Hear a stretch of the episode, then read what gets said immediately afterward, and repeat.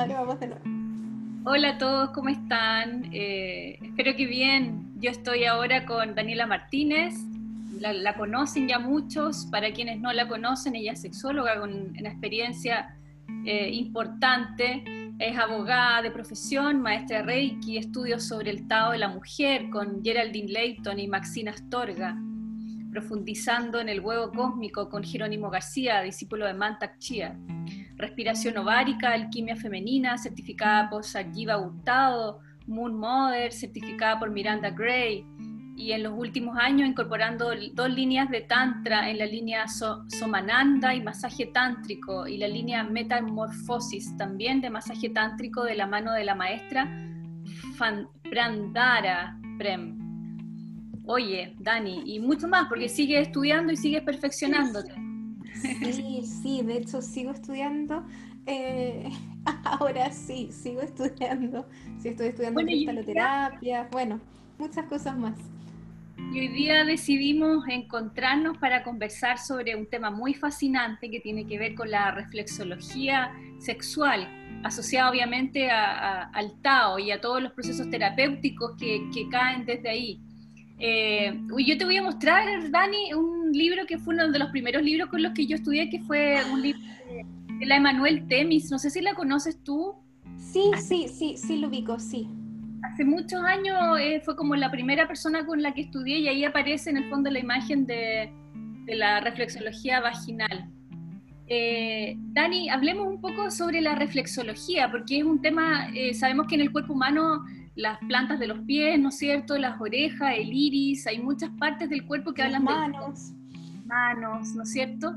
Pero esto de que en los genitales esté también incluido en puntos de acupuntura reflexológica del cuerpo es increíble. Háblanos un poquito de eso. Sí, tenemos eh, tanto el hombre como la mujer, tenemos ambos, ambos tenemos eh, puntos de reflexología eh, que se asocian a ciertos órganos. Entonces, claro, como que por eso sucede muchas veces en que sobre todo la mujer a veces se encuentra con ciertos dolores en esa zona que no tiene una causa como entre comillas médica. O a veces sientes em, como contracturas o bien al masajear esa zona a veces se liberan memorias de dolor, de rabia, de pena, de alegría. Entonces, y tiene que ver porque en nuestra vagina tenemos estos puntos que se asocian a nuestros órganos y a su vez nuestros órganos eh, reflejan nuestras emociones. Entonces, por ejemplo, pudiera ser que a una chica en, la entrada de la vagina, entendiendo eh, primeramente que la vagina es el introito vaginal, o sea, es la entrada, es eh, el canal vaginal, que eso es súper importante. Acá tenemos hay una ayuda, que esto es la vulva. Normalmente nosotros le llamamos a todo vagina, pero no, solamente vagina es el canal esto es la vulva y esto yo me detengo porque es parte como de mi activismo respecto a la salud sexual femenina sobre todo, que tiene que ver con que siempre se nos ha invisibilizado y sobre todo nuestra genitalidad, que es como lo de ahí abajo. o como, o como, como, no sé, la cosita, la no sé qué, como que eh, sin nombrarnos. Entonces, si no nosotras no nos nombramos, no nombramos, deja de existir. Es algo que, es un casi como una ameba, es algo así difuso, que no sabemos qué es. Entonces, para que exista es necesario nombrarlo.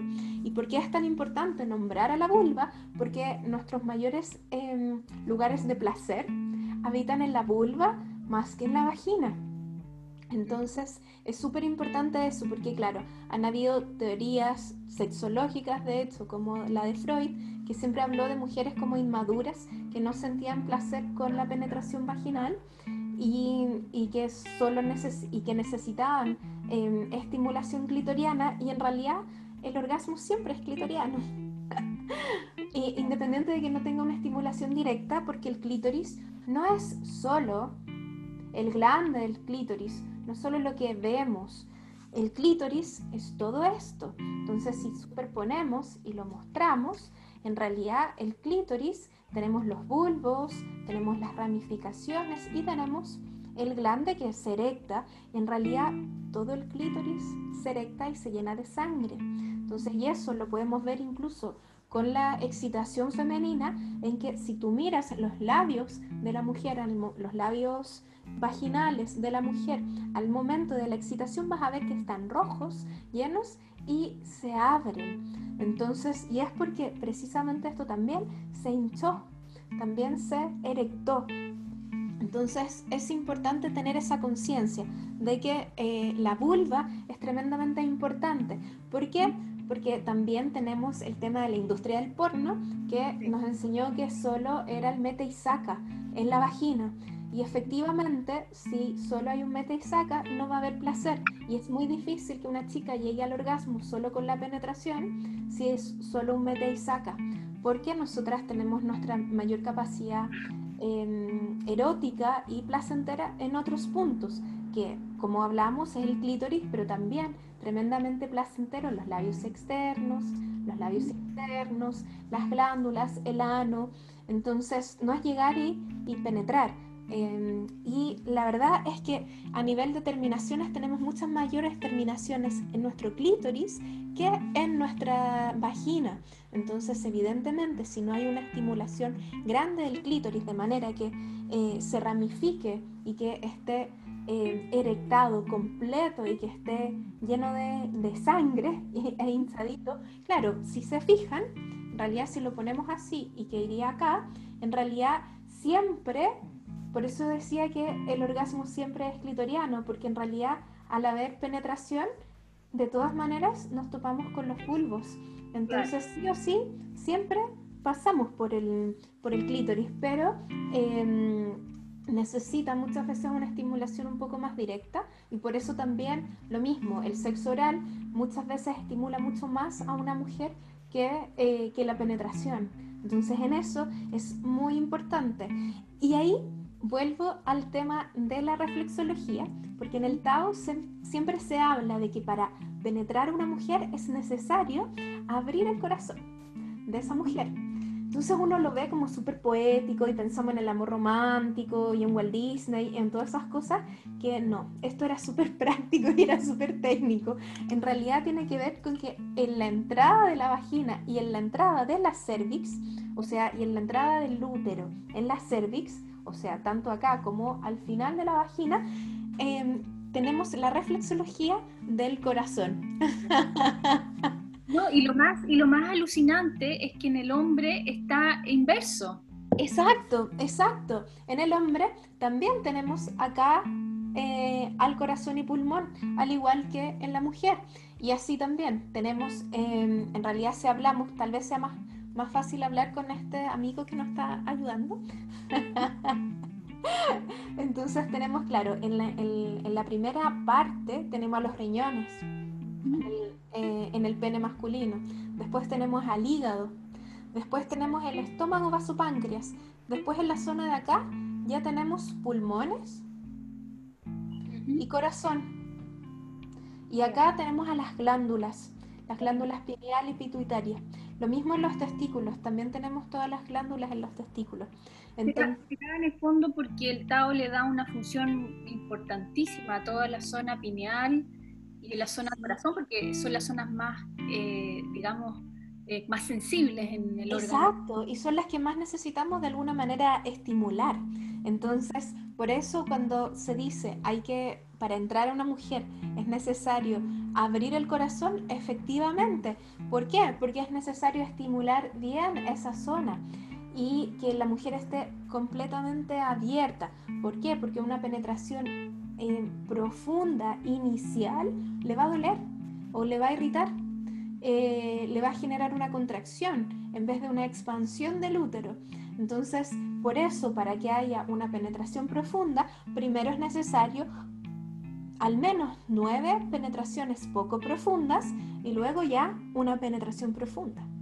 Entonces, eh, y eso también termina siendo tremendamente sanador para los hombres y para las mujeres, porque esa postura de penetraciones poco profundas hasta una mucho más profunda puede sanar sobre todo la zona de los riñones, que es lo que alimenta a nuestros órganos sexuales. Entonces, tremendamente importante importante. Dani, volviendo a lo que nombraste en un principio que tenía que ver con, con saber nombrar nuestra, nuestras zonas erógenas, también hay una, una corriente que también habla sobre que hemos sido, digamos, como conquistadas en términos de los nombres de nuestras zonas por los doctores u hombres que empezaron a investigar que las glándulas del doctor Bartolino que componen, hay, hay, una serie de nombres que tenemos y que en el fondo son nombres de, de doctores.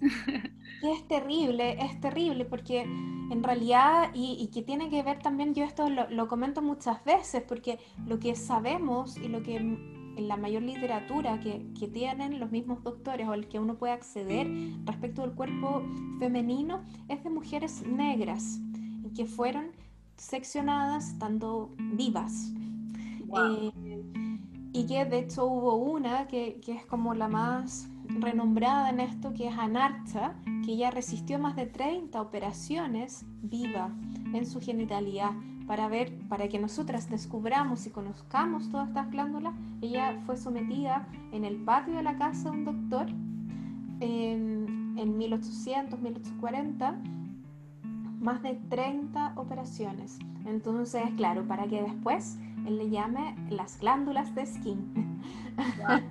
Entonces lo mismo, de Bartolino y así, cada uno fue de alguna manera conquistando y poniendo... Trompas de falopio también, ¿no? Claro, claro, las trompas de falopio que en realidad son las trompas uterinas.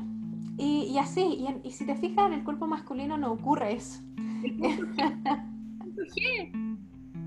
Y no, porque, porque claro, porque lo femenino siempre ha sido territorio de conquista, o sea, acá hablamos en el fondo del patriarcado dentro de nuestros cuerpos. Entonces esto no es que eh, yo siempre tenga como la consigna feminista, sin embargo, en nuestra sexualidad es imposible separar em, lo político, lo feminista, de la sexualidad.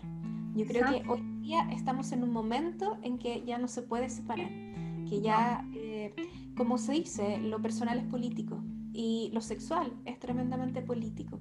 Y el placer sexual y nuestro derecho a ese placer sexual, porque claro, cuando pensamos en el tema de los derechos sexuales y reproductivos, honestamente, casi en ninguna parte realmente existe ese acceso y sobre todo en lo femenino. Y desde ahí tenemos temas que, que es un tema que, que, en otro podcast yo creo que vamos a hablar, la violencia obstétrica, que es tan, tan, tan importante y que es algo que todavía sigue invisibilizado y que a mí me pasa, que de hecho yo ahora estoy tomando otro diplomado de, de terapia sexual y resulta que compañeros sorprendidos acerca de la violencia gineco-obstetra no sabían que existía y personas que son profesionales y se dedican a esto. Entonces, eh, es algo muy complejo que en realidad nos, eh, de alguna manera, hemos silenciado y trasciende todas las clases sociales, todas las edades, todas las etnias, todos los países. Entonces nos encontramos que en todas partes el cuerpo femenino es un territorio de conquista y no se respeta, sobre todo la genitalidad, porque estamos un poco locas, porque eh, parirás con dolor, porque si tiramos, no nos morimos, entonces somos un bicho raro. Y entonces de alguna manera siempre se nos ha puesto dentro de la histeria. Y en realidad no, somos sujetos normales y que tenemos una ciclicidad y ya, nada más, no estamos locas, no, no pasa nada. Y, no, y nuestra eh, normalidad no es el dolor, sino el placer. Entonces eso es súper importante, como sacarnos la idea de que por el hecho de ser mujeres vamos a sufrir o vamos a tener dolor tanto físico como emocional. Porque esto también, claro, y ahí ya tenemos que ver ya con patrones culturales de que el amor duele, de que eh, si te quiere te, golpea o, si, o te aporrea, o sea, temas que ya son totalmente culturales, pero sin embargo ya es tiempo de, derribar porque desde ahí después acallamos y silenciamos nuestros dolores físicos, sobre todo de nuestra genitalidad. Entonces, y claro, y por otro lado, el hombre asume de que tiene que estar siempre con el pene erecto. Y acá esto es tan interesante porque en el Tao no. En el Tao, de hecho, el pene puede entrar en blando porque tiene eh, Sí, totalmente, porque en realidad una mujer con la vagina tonificada y con la capacidad de succionar puede succionar el pene. Y por otro lado, el hombre puede entrar y como ya no tiene esto de el mete y saca, puede entrar de distintas formas, con distintas suavidades e ir haciendo estas em, penetraciones poco profundas, que de hecho en la zona femenina son tremendamente em, placenteras y son donde más se abre tu corazón. Entonces hay esta apertura, porque como les decía, tenemos estas dos bulbos, entonces efectivamente está estimulando directamente el clítoris. Entonces en esa estimulación ocurre esa apertura hasta que ya el pene ya está duro y puede penetrar profundamente. Entonces, y, después, más que un mete y saca, sino que quedarse en lo profundo y desde ahí hacer pequeñas penetraciones. Entonces, en el fondo, es sacar totalmente nuestro paradigma acerca de la relación sexual, que es este llegar y va, sacarse la ropa y va, eh, penetrar y, y, se acabó. en realidad, de esta forma entramos en otro eh, en otro ritmo, en otra conexión con el otro, en otra apertura, porque tiene que ver con que también ya no estamos como desde la carencia. ¿Por qué? Porque nos hemos autotrabajado. Entonces, trabajamos, por ejemplo, desde el Tao, los sonidos curativos, la sonrisa interior. Entonces yo estoy ya completa, ya no necesito porque me voy a morir, necesito afecto. No, en realidad es porque quiero, en realidad es porque me voy a compartir. Entonces desde ahí ya no es esa premura y si el hombre no se le para, no pasa nada. Eh, y eso también es súper liberador para lo masculino, de este paradigma terrible de que siempre tiene que estar erecto y siempre tiene que estar ahí listo. Y no, a veces no lo está y no pasa nada, está todo perfecto. Dani, en, la, en la acupuntura vaginal, eh, estos puntos de acupuntura, recuerdo cuando lo aprendí yo hace muchos años, eh, hablaban de que la estimulación de todos estos puntos de acupuntura obviamente fortalecía tu sistema inmune, todo tu, tu sistema completo, ¿no? Del cuerpo, hasta tu belleza. Totalmente. Eh, digamos, sacándonos un poco de lado para, para nosotras las mujeres, sacándonos de lado que puedes acceder a esos puntos a través del pene. para eso está la cristaloterapia, ¿no? Para poder Totalmente, sí, totalmente. Mira, no traje mi falo, lo tengo abajo, pero no lo traje. Ya, para la próxima, para la próxima, para la próxima. Sí, tenemos que, en realidad es eh, de este mismo tamaño y que en realidad tenemos tantos falos que puede ser de obsidiana, de cuarzo cristal, de amatista, no, de amatista no, em, de aventurina, de jade. Eh, y que hay distintos, o sea, hay de distintos tamaños, hay de distintas formas, porque hay algunos que estimulan la zona em, del punto G, hay algunos que estimulan más hacia arriba, más del punto A, otros que, que son más tipo masajeador eh, y que sí, nos ayudan. ¿También hace la misma función, Dani, el huevito? El huevo también, el huevo también, porque en realidad tanto el huevito lo que podemos ir haciendo es, como vamos succionando y vamos subiendo a voluntad eh, por las distintas eh, anillos vaginales, en realidad vamos estimulando de manera que la vagina va haciendo esto y va subiendo el huevito. Entonces sí, lo podemos hacer con un falo de piedra o de cristal, como asimismo lo podemos hacer con el huevito y con la succión. Y de hecho, si no tengo nada, lo puedo hacer con el dedo también. Y para eso, bueno, en realidad con lo que sea que uno lo haga, ya sea con un falo o ya sea eh, con un huevito, es súper importante primero como poner un dedito y esperar a que solo el magnetismo del útero lo absorba. No es que nos va a atrapar la mano y vamos a quedar ahí. No. no. Pero sí nos va a tomar al menos una falange. Se entra. Entonces ahí también sabemos de que la vagina está abierta, que está dispuesta. Lo mismo el hombre. Antes de penetrar debería tomarse esos minutos de saber hasta cuando ya está dispuesta y ya tiene esta capacidad más yang, que es la succión. Entonces ya es sacarnos como el solo abrirnos, sino que en realidad es y esto ni siquiera tiene que ver con, con un esfuerzo que tienes que hacer, es algo que ocurre solo. Tú lo dejas y no apretas nada, simplemente va a entrar. Entonces es bien mágico y es bien bonito también permitir eso. Y claro, y desde ahí ya trabajamos con el, con el huevito y también masajeamos hasta que lo introducimos y ya eh, lo vamos succionando. Y en ese proceso de la succión vamos trabajando con cada uno de, de, nuestros órganos, de estos anillos vaginales, y ahí ya también podemos agregarle además los sonidos curativos.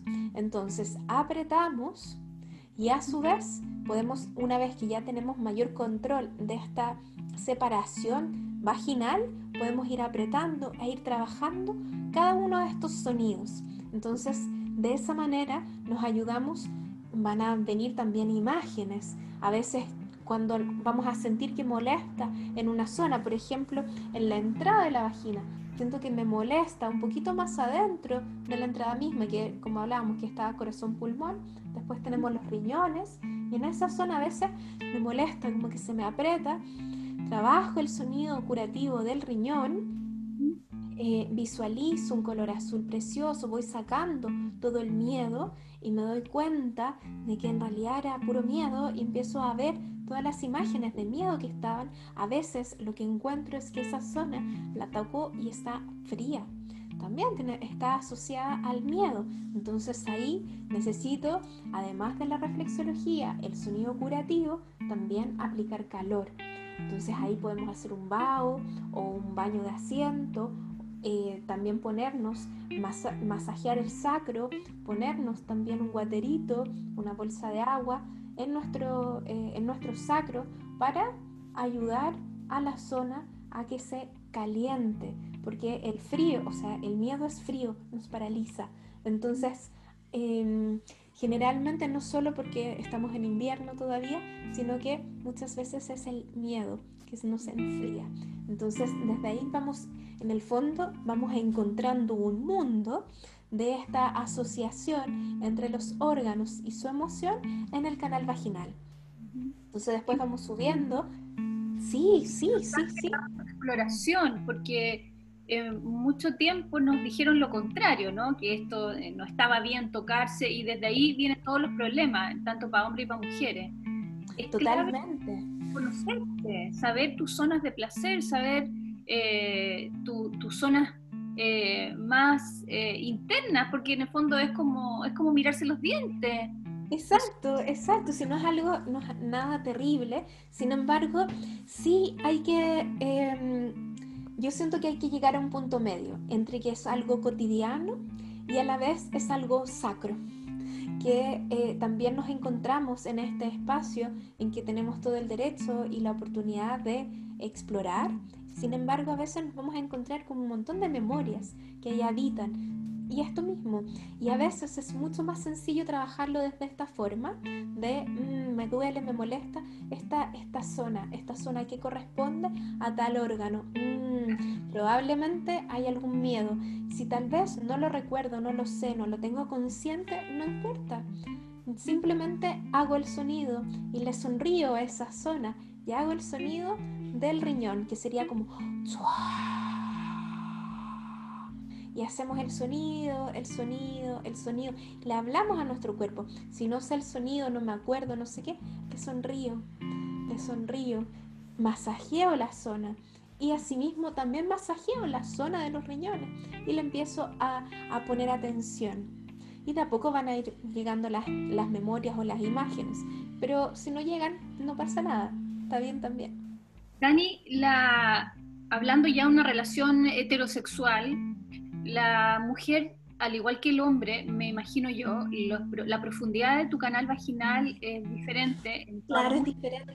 Eh, bueno, eso ya es más desde el Tantra, pero en realidad em, hay algunas, se habla de que hay, eh, hay como tipos de hombres y tipos, o sea, tipos de vagina y tipos de pene para distintos hombres eh, y mujeres, y que en realidad uno debiese como encontrar a tu tipo de pene de acuerdo al tamaño de tu vagina, porque efectivamente hay vaginas que son más grandes que otras y penes más grandes que otros.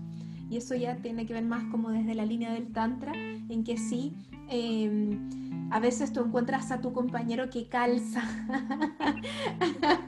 ¿Qué pasa, por ejemplo, ya una mujer con una, un, un, canal vaginal más pequeño y un hombre con un pene más grande, más largo, digamos?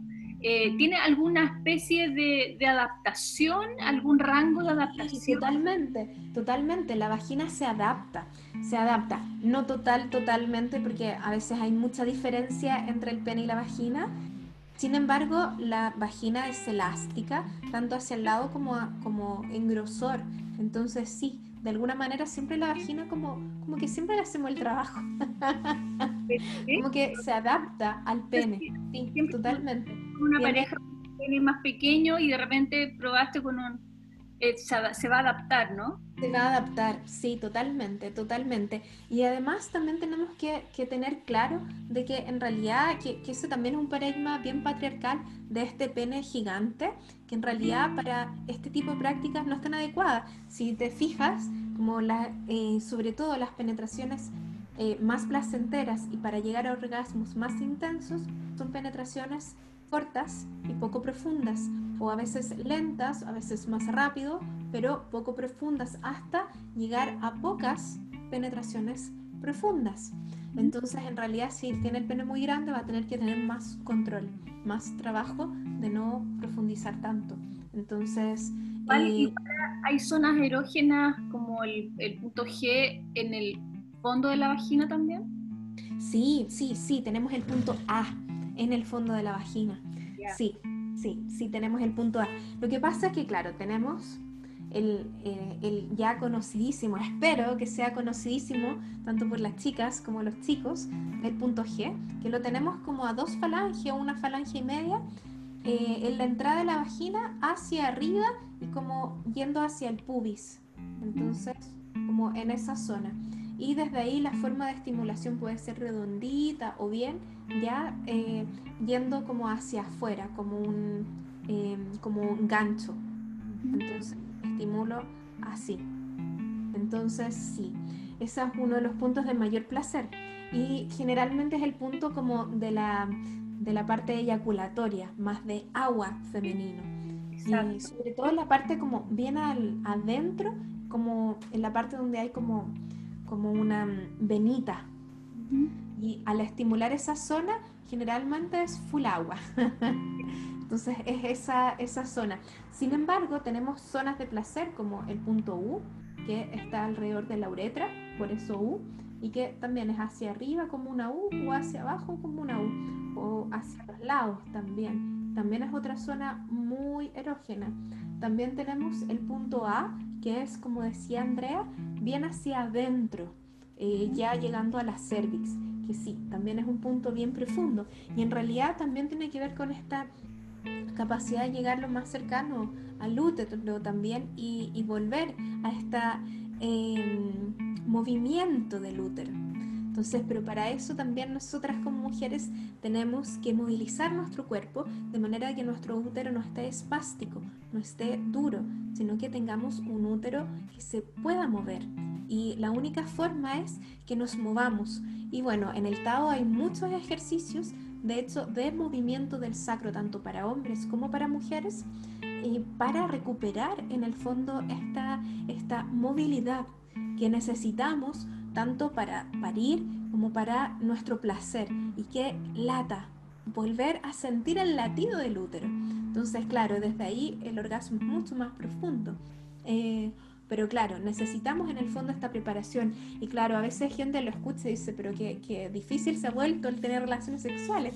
Y en realidad no, es al contrario. Se ha vuelto mucho más orgánico, mucho con menos expectativa, sino que de una manera natural, como realmente encontrarte y que ya no tiene como el objetivo ni siquiera la penetración, porque puede ser en blando, ya no hay ningún objetivo, es simplemente el disfrute.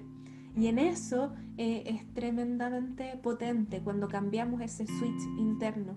Y claro, también de alguna manera empezamos a sufrir menos, porque nos vamos dando cuenta y podemos hacer esta como en limpieza también permanente en nosotras, porque claro, a veces sucede que nos molestó o nos dolió una zona porque tenemos rabia, entonces como que nos molestó justo en la zona del hígado, porque, mm, no sé, hemos tenido un mal día, tengo un montón de rabia, justo se estimuló esa zona y, y tal vez no de la mejor manera, entonces nos molestó más. Entonces ahí poner la atención, ahí por supuesto que podemos trabajar con el huevito y masajear esa zona, darle amor y podemos trabajar también con un huevito más amoroso. Y ahí ya entramos netamente en la, en la cristaloterapia y vamos decidiendo si a veces es un dolor muy intenso, claro, lo voy a trabajar con obsidiana porque va a absorber esa energía densa. Sin embargo, si a veces quiero que mi vagina se vuelva a abrir, que en el fondo se conecte a mi corazón y que ya deje de estar tan apretada, después de ya haber hecho un proceso de limpieza, de depuración con la obsidiana, podemos trabajar con cuarzo rosa que nos va a abrir nuevamente nuestro corazón. Entonces, asimismo nos va a abrir la vagina. Entonces, nos va a ayudar en ese proceso. Em, lo mismo, si de repente queremos darle luz, porque en realidad no veo, como que hice el proceso con la obsidiana y aún así no logro ver qué hay más allá, trabajamos con el cuarzo cristal y que también nos va a empoderar y, a, a, su vez, a diferencia de la obsidiana, que nos viene a desordenar un poco todo, el cuarzo cristal por su propia estructura nos vuelve como a enrielar, nos estructura. Entonces ahí también, a veces cuando no sabemos qué nos duele, qué nos molesta, trabajamos con el cuarzo cristal que nos va a mostrar, que nos va a activar también esta chamana interna que todas tenemos. Eh, Dani, me imagino que en la cristaloterapia este falo de cuarzo funcionaría para relaciones homosexuales entre mujeres. Sí, por supuesto, por supuesto. Eh, en realidad esto no, no, tiene mayor género, o sea, no es eh, la única como, em, como pero que yo he leído en todo lo que he estudiado del Tao en las relaciones entre hombres tiene que ver con que, eh, con que la eyaculación masculina sea en blando, que idealmente nunca sea en blando. Entonces, si hay una estimulación prostática, ya sea de un hombre o una mujer, da lo mismo, em, y que va a llegar un orgasmo haya, vaya acompañado de una estimulación también del pene, de manera de que el pene siempre esté erecto.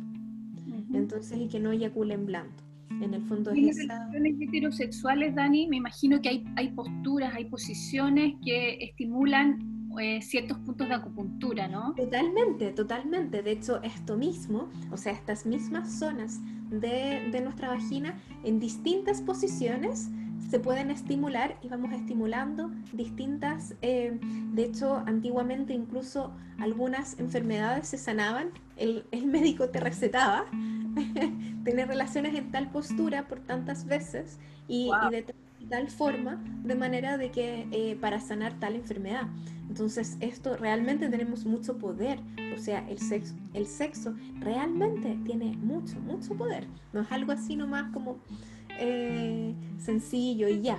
Realmente podemos eh, pero claro, eso también necesitas trabajar tu cuerpo para tener esa flexibilidad. No es que sean posturas tan difíciles como del Kama Sutra, sino que son posturas, eh, incluso algunas que tienen que ver con hacia qué lado está la penetración, hacia si la mujer está arriba, está abajo.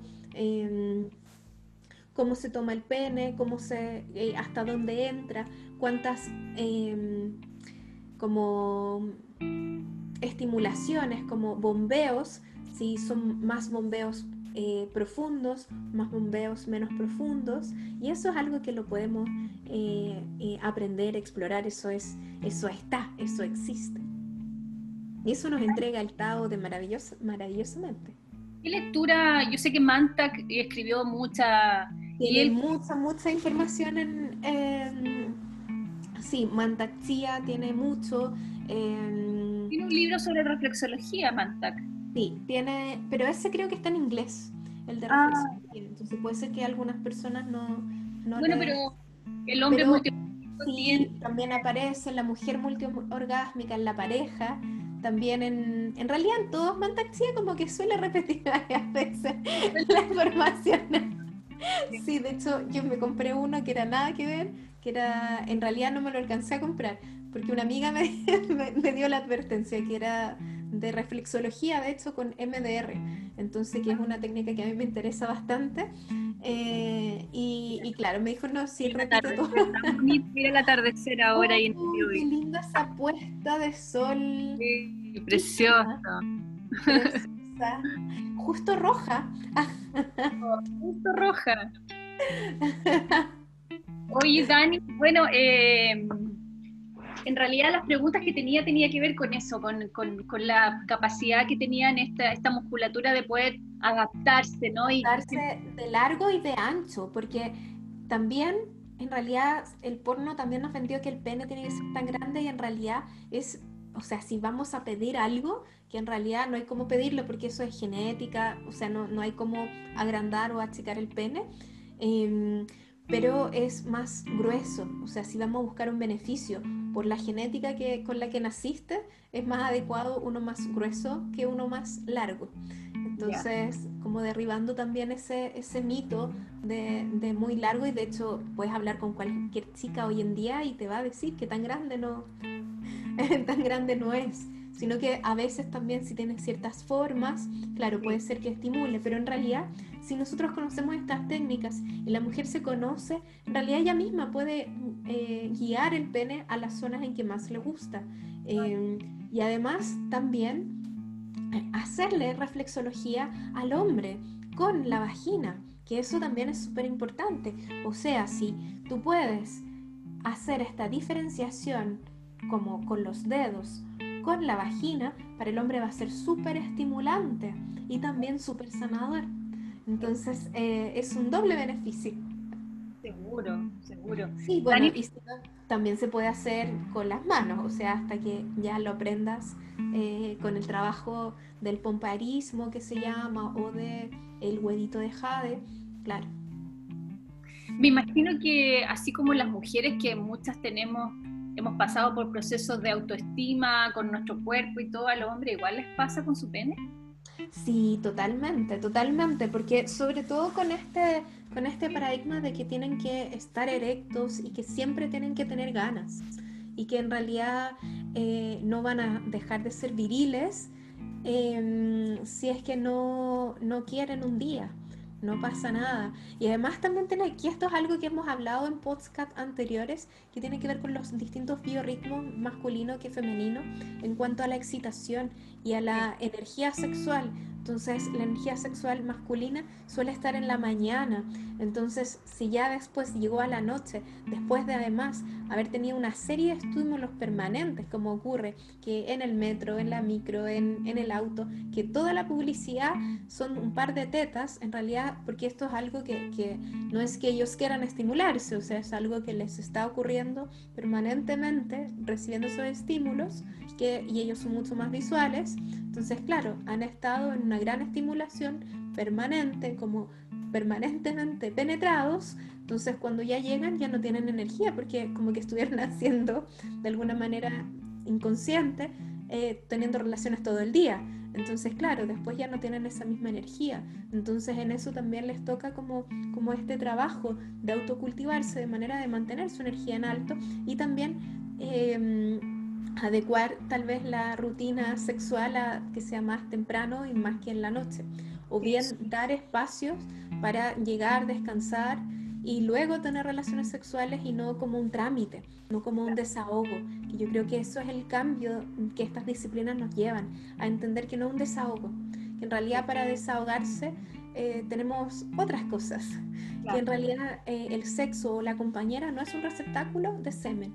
Y eso es algo que, que, que es eh, bien profundo. Pero claro, a su vez está este peso para ellos de, de que si no se les para em, están en, en, decadencia, de que si no se les para, seguramente está con otra, de que ya no me quiere, ya no le gusto, y en realidad a veces simplemente está cansado, eh, a veces también ha, sufrido muchas veces em, los traumas sexuales masculinos es algo que está muy acallado. Si lo femenino está acallado y recién está saliendo a la luz, lo masculino aún más.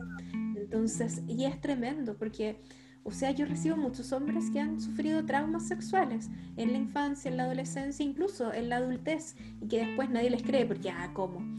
Eh, y en realidad, claro, igual es un reflejo la erección. Entonces sí pueden ser violentados también. Entonces em, es complejo. Es complejo también en el fondo empatizar con algo que obviamente en el caso femenino tiene que ver con algo transversal y que tiene que ver con una violencia sistemática de género cosa que a ellos no les ocurre. Entonces no es como equiparar, ah, ya, los dos estamos iguales, no. O sea, obviamente en lo femenino es algo que, que es estructural cosa que no ocurre en lo masculino. Sin embargo, tampoco hay que desconocer eh, ni ocultar que ocurre y, que no tienen mayores lugares a donde acudir. Dani, el orgasmo no es la meta, ¿no? No, el orgasmo no es la meta. Sin embargo, en el, en el Tao se habla de los nueve orgasmos, como en realidad esto no es como las fases como de... Mm, que se habló Master Johnson o después otros eh, sexólogos que hablaron de esta meta de excitación, meseta, orgasmo y después periodo refractario y todos los eh, como estas estas gráficas, ¿no? De sexología, sino que en realidad acá eh, es como en ascenso como que vamos creciendo, como que partimos con, siempre se parte con un orgasmo, o sea, en el Tao, antes de tener relación, antes de haber una relación coital penetrativa, es necesario que la mujer haya tenido al menos un orgasmo para que se abra su cuerpo y que también el orgasmo puede ser de pechos, puede ser eh, por estimulación de cualquier otra zona del cuerpo. Entonces sacarnos también la idea de que el orgasmo solo es genital, sino que en el fondo de todo el cuerpo. Entonces una vez que ya ha habido una gran estimulación, recién hablar de penetración y de ahí ya vamos ascendiendo en los distintos orgasmos y que nuevamente relajarnos respecto de la eh, erección masculina, porque sí, después de, de varios orgasmos puede ir bajando, luego vuelve a subir. Entonces, en realidad no necesariamente es como que va a estar todos estos nueve orgasmos ahí eh, erecto él, pobrecito.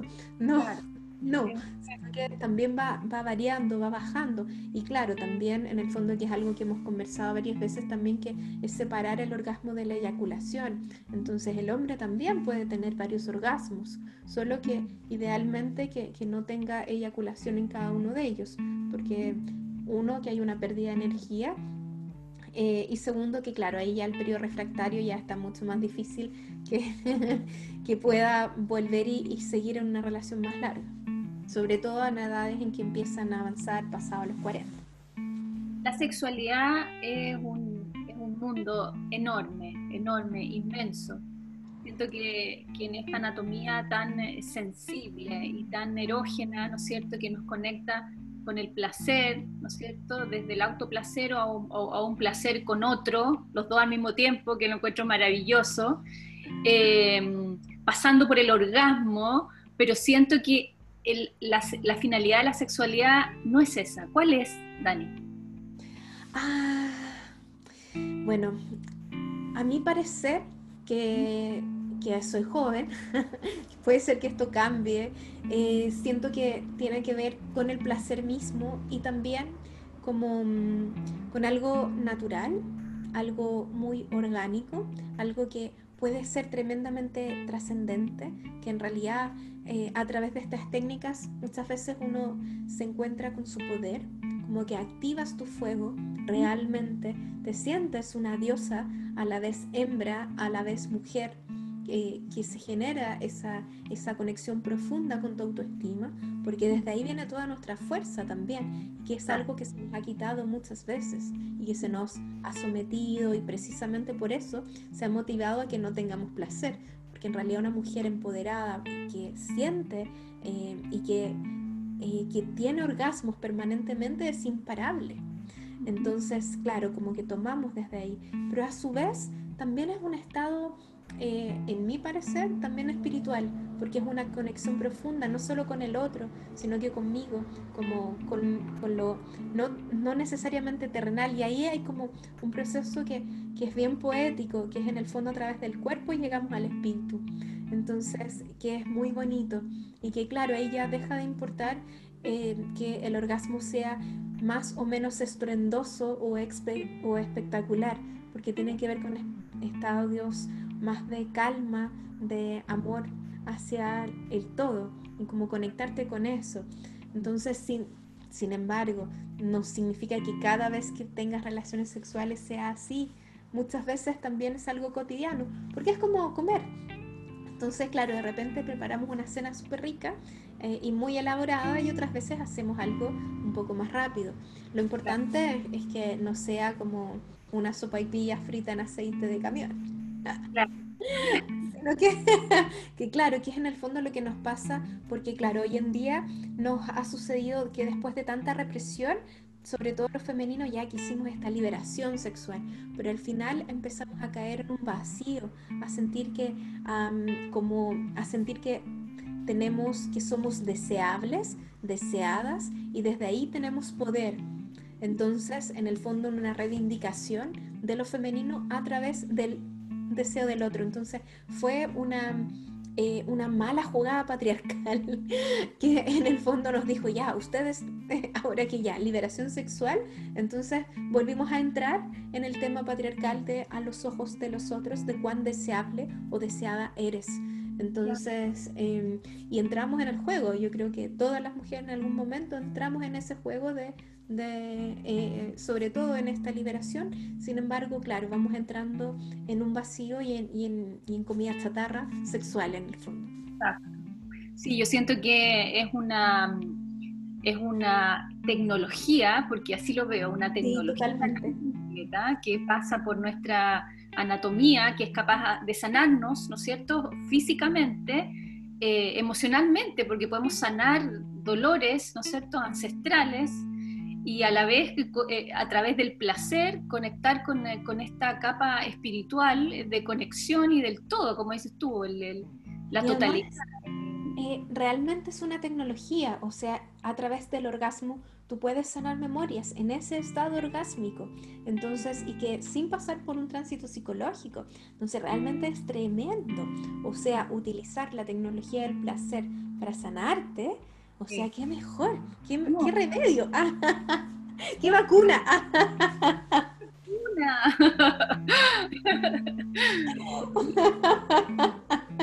Me encanta, yo creo que hay que conectarnos, hay que entender este, esta maravilla que somos, que, nos, que se nos fue dada y usarla. Sí, totalmente, totalmente. Y en eso, claro, pasamos también como a veces por tránsitos terapéuticos, porque realmente en nuestra vagina, en nuestro útero, tenemos tantas memorias propias de que esta apropiación de nuestro cuerpo que se da desde el nacer por la violencia obstétrica hasta durante toda la vida, que es tanto lo que tiene nuestro cuerpo que claro, nos encontramos con eso. Entonces yo en eso también les pido como, como ser cuidadosas. O sea, no digo que tengan que hacer las cosas de una forma, yo creo que cada quien eh, tiene derecho a sus propias exploraciones, sin embargo, no tomarlo tan a la ligera de me meto cualquier cosa o me meto con cualquier persona, lo mismo. O sea, cuando, porque, por ejemplo, en esto de los huevitos y cosas, claro, hay gente que llega, se compra cualquiera y, se lo mete. Y claro, y sin embargo, es tanto lo que se le puede llegar a abrir, a movilizar, y si no tienes una mm, eh, contención o no tienes herramientas para saber qué hacer con eso, en realidad eh, esto al final puede ser un revés en vez de una ayuda. Entonces en eso también como, como tratar de em, darle valor a lo que es tu cuerpo, porque también, nuevamente patriarcal, lo que es nuestro cuerpo es como ya no es tan importante, ya no si voy a comprar esto que es más barato. Entonces, ojo con eso, y ojo con eso, porque por otro lado, a veces ahorramos con eso, pero nos gastamos mucho en juguetes eróticos.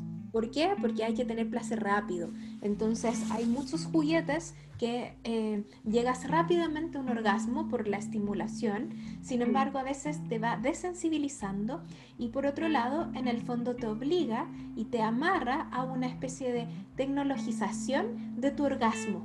Entonces, ojo, que después empiezas a depender de una industria capitalista. Entonces no digo que no ocupemos juguetes ni nada, sino que, ojo, Ojo de no caer en la trampa patriarcal capitalista y que además muchas veces en una sobreestimulación, eh, sobre todo en estos que, que son de, de, orgasmo rápido, que a veces es una mm, vibración muy fuerte y que nos puede dañar los riñones. Otras veces eh, nos ayudan un montón. De hecho, por ejemplo, en temas de piso pélvico, eh, no voy a hablar ahí, no me voy a extender, pero eh, es parte del tratamiento. O sea, también esta vibración al revés, a veces sí nos ayuda, sobre todo en, temas de prolapso. Entonces, de prolapso uterino se utiliza como para que te ayude a subir. Entonces, pero ojo, también siempre con cuidado, o sea, para que vean lo potente que es esa vibración cómo es esa vibración en nuestro cuerpo, que puede ayudar a, subir nuevamente tu útero.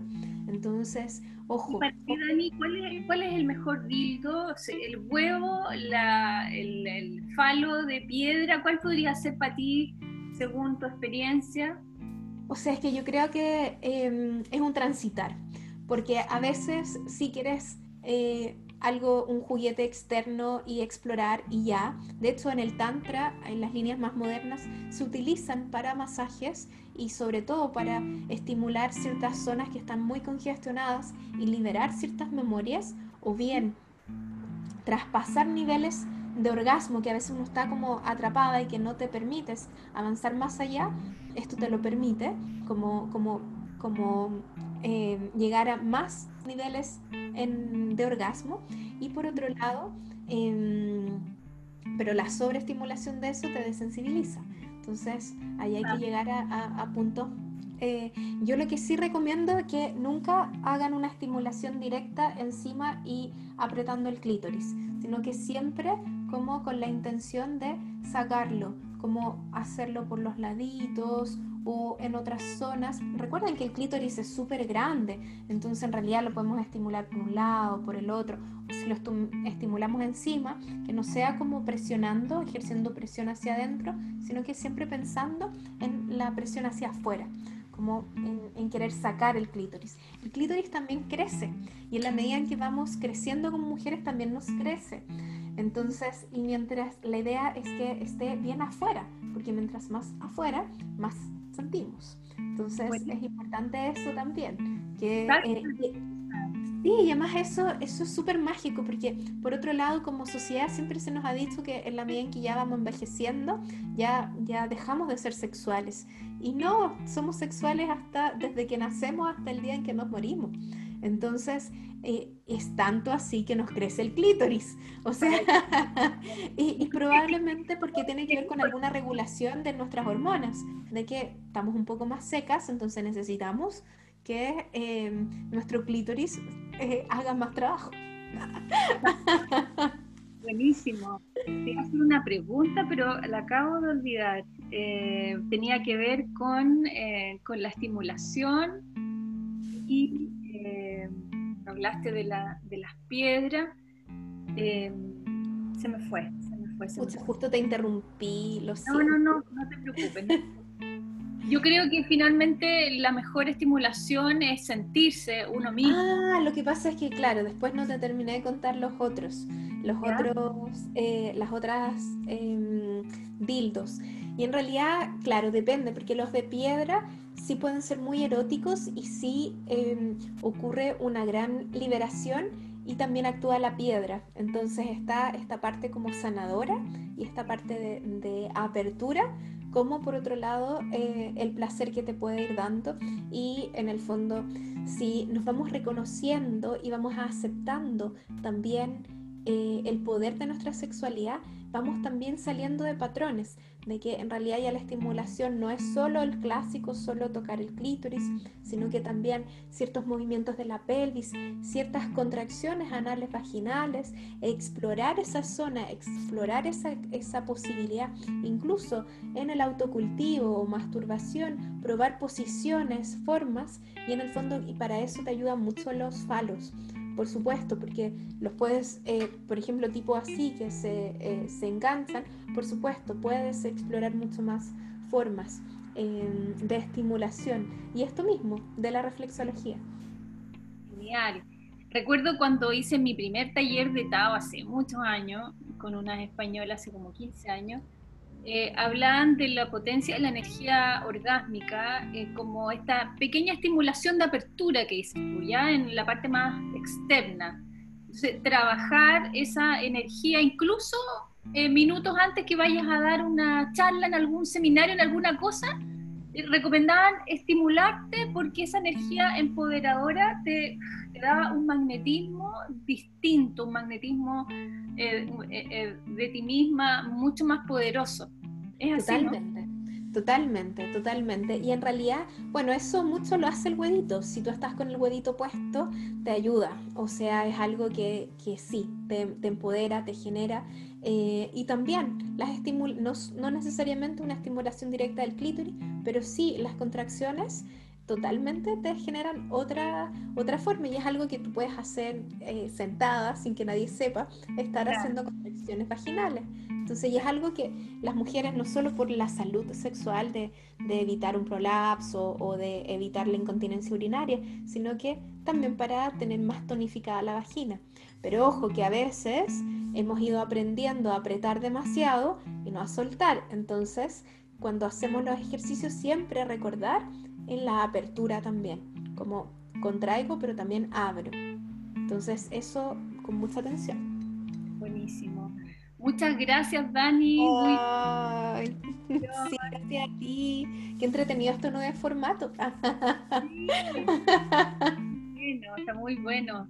Así que bueno, quedó pendiente eh, el patriarcado en nuestros genitales.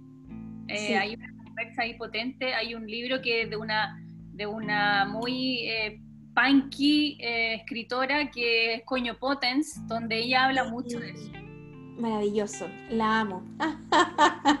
me encanta, me encanta, sí, me encanta, me encanta ella, sí. Así que quedó pendiente para nuestra próxima conversación. ¿Ya? Totalmente, totalmente. te agradezco, Dani, un abrazo grande, un cariño. Gracias. Y nos estamos viendo en nuestro taller de Viviana, que está muy bueno.